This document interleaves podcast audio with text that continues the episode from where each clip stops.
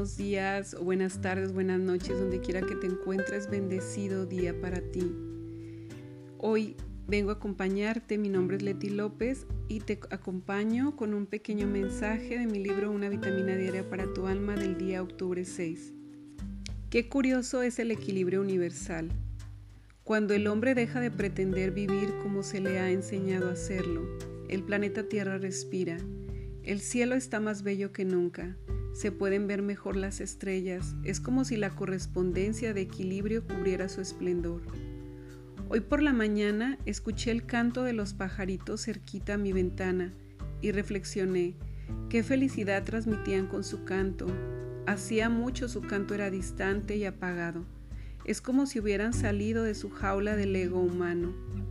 Y si ves imágenes de cómo se ve la Tierra tomada desde el espacio, te podrás dar cuenta en todo se ve más limpio.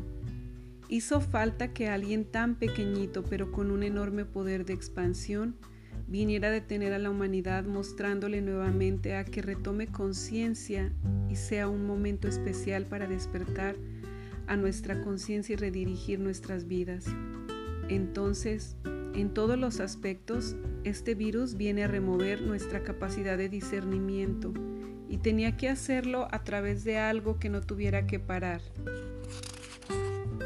Nos tenía que parar en todos los sentidos, ya que vivimos como autómatas. Vivimos sin aplicar nuestro discernimiento, simplemente lo damos todo por hecho y hemos dejado que otros piensen por nosotros. Esto que está ocurriendo va a traer un cambio mundial en todos los aspectos de nuestra existencia. Es un renacer, y vivirán aquellos que ya han despertado en conciencia hacia una manera nueva de vivir.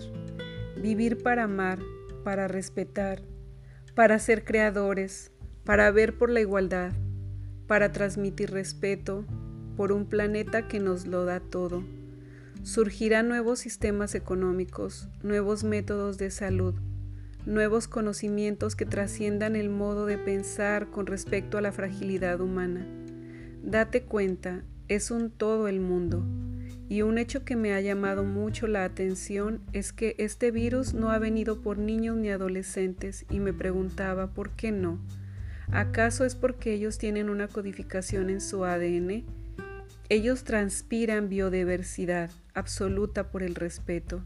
Ellos no manifiestan problema en amar a quien esté frente a ellos no pretenden ser más, bien se dan en un grado de contemplación absoluta a verse como seres creando y no viviendo con teorías preconcebidas.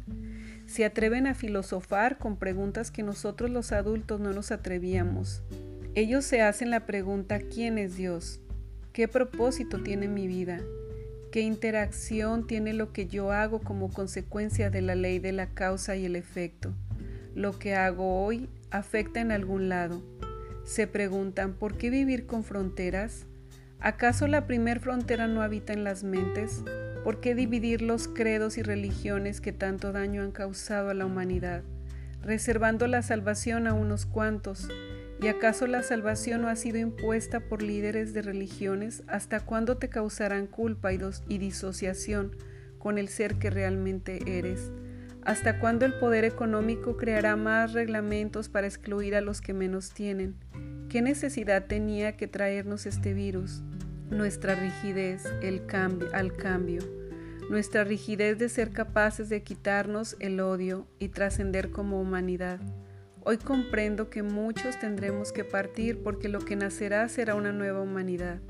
Mi sueño es ver compartir un pedazo de pan en cada ser vivo, respetar hasta la criatura más pequeña del planeta y volver a restablecer qué es más importante, el bienestar de todo ser vivo o la avaricia para sentirte dueño de algo que no te pertenece.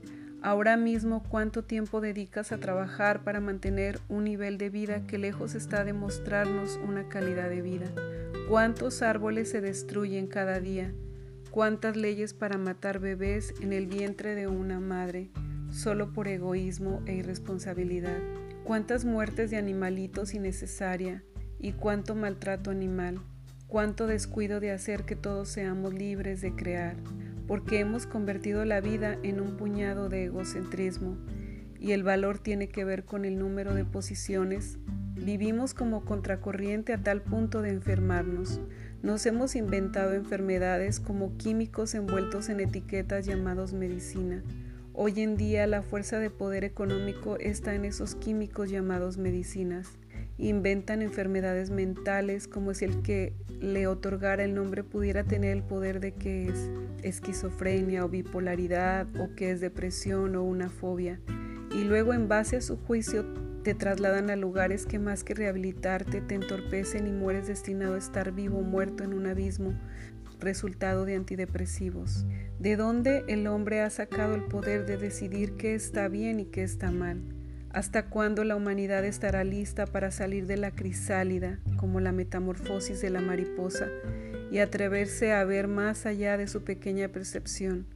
¿Por qué no comenzar a cuestionar nuestros viejos métodos de reaccionar ante una vida que nos está pidiendo a gritos cambios? Te hablo desde mi crisálida, mi pequeña percepción, pero espero que en todo renazca un deseo grande de romper tus ideas preconcebidas y comiences a pensar más allá de cómo pensabas hasta hoy y seas capaz de convertirte en alguien que ahora cuestiona antes de ser un seguidor.